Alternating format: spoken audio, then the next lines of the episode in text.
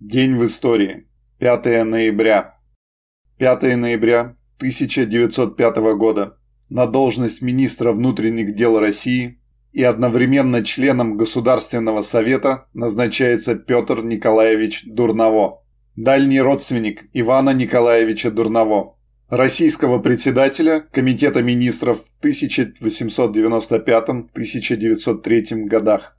Петру Николаевичу удастся быстро укрепить дисциплину в министерстве, а с началом активных революционных событий он проявит энергию и решительность. В телеграмме губернаторам, охваченных волнениями губерний, Дурново прикажет «Примите самые энергичные меры борьбы с революцией. Не останавливайтесь ни перед чем.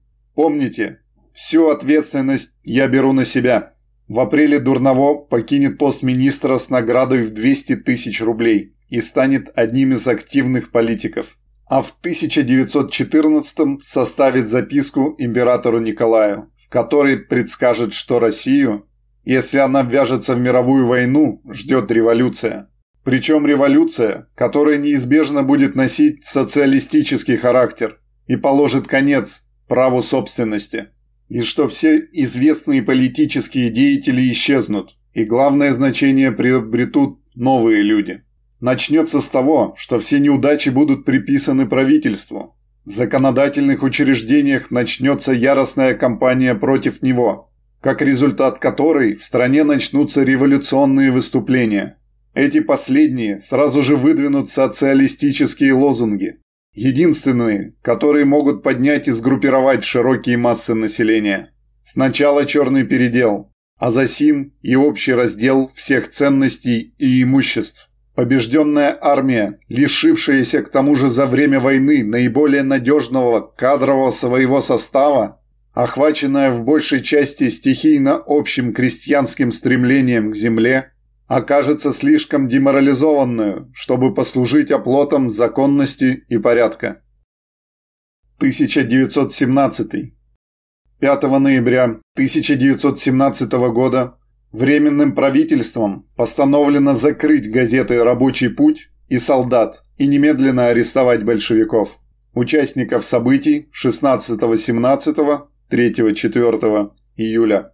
В этот же день было принято обращение военно-революционного комитета Петроградского совета к населению Петрограда о назначении комиссаров воинские части и особо важные пункты столицы и окрестностей. 1918. 5 ноября 1918 года в Люблине образован первый в Польше Совет рабочих депутатов. В этот же день в рабоче-крестьянской Красной Армии было сформировано регистрационное управление, ставшее первым центральным органом военной разведки в новейшей истории России. Сейчас это Главное управление Генерального штаба Вооруженных сил Российской Федерации. 1919. 5 ноября 1919 года Ленин написал статью «Привет петроградским рабочим», опубликована в Петроградской правде 7 ноября, посвященную второй годовщине Октябрьской революции и переходу красных в наступление против Юденича. В этот же день на Южном фронте гражданской войны Красная армия продолжала наступление – был освобожден от корниловских войск город Фатеш Курской губернии. В этот же день приказом командующего Петроградским военным округом в городе Петрограде был создан Учительский институт Красной Армии.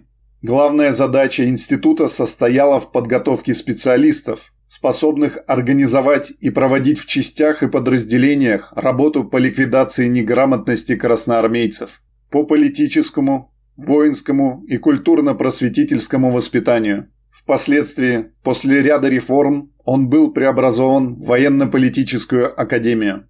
В октябре 1934 года за большие заслуги и достижения в подготовке кадров политработников и в ознаменовании 15-й годовщины со дня создания военно-политическая академия была награждена орденом Ленина.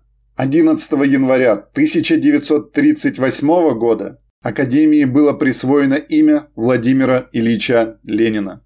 Одновременно было принято решение о переводе Академии из Ленинграда в столицу Советского Союза, Москву.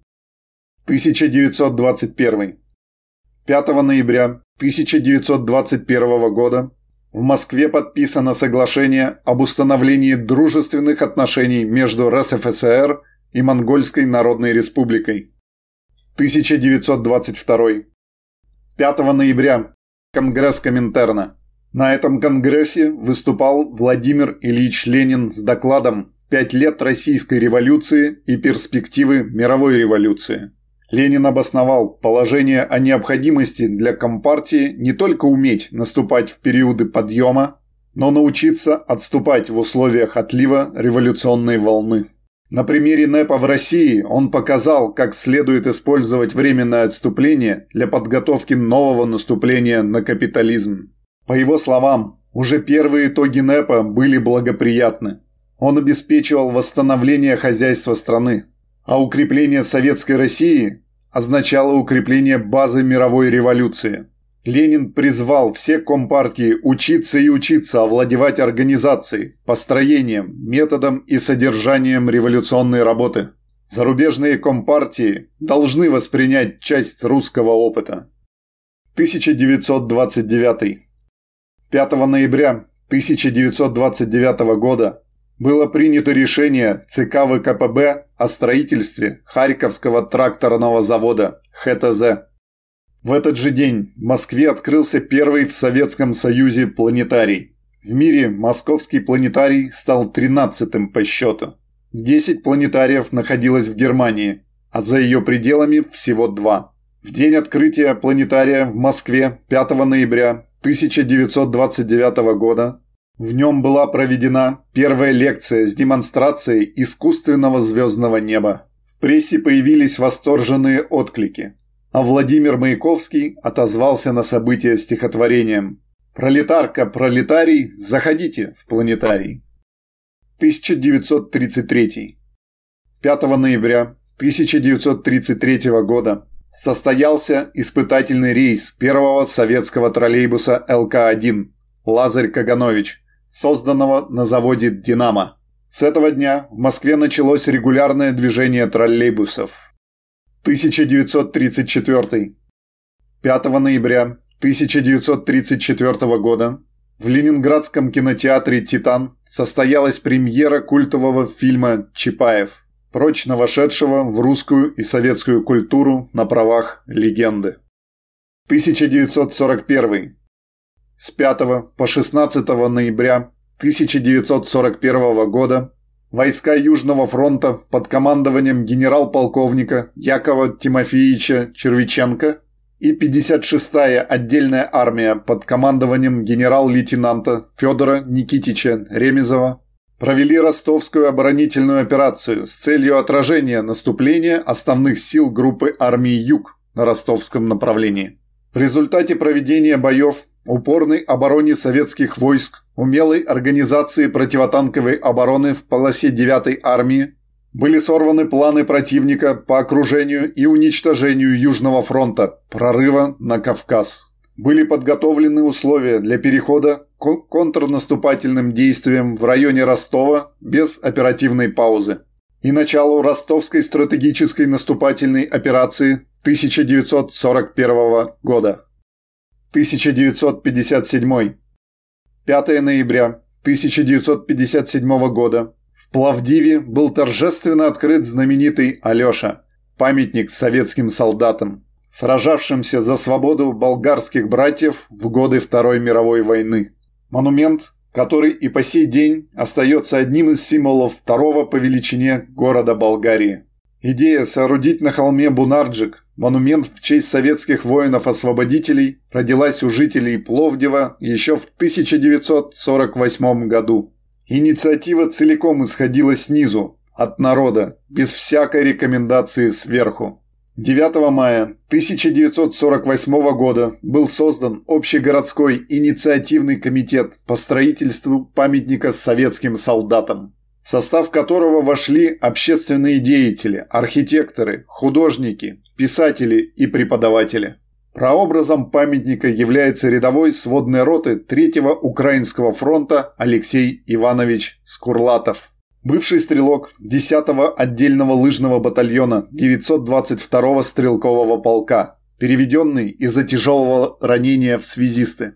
В 1944 году он восстанавливал телефонную линию Пловдив-София. В 1966 году поэтом Константином Ваншенкиным и композитором Эдуардом Колмановским была написана песня, посвященная Пловдивскому памятнику, которая так и называлась «Алеша».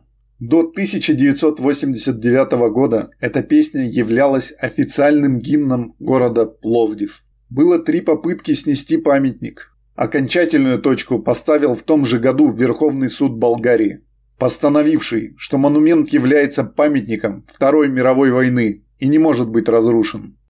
1960.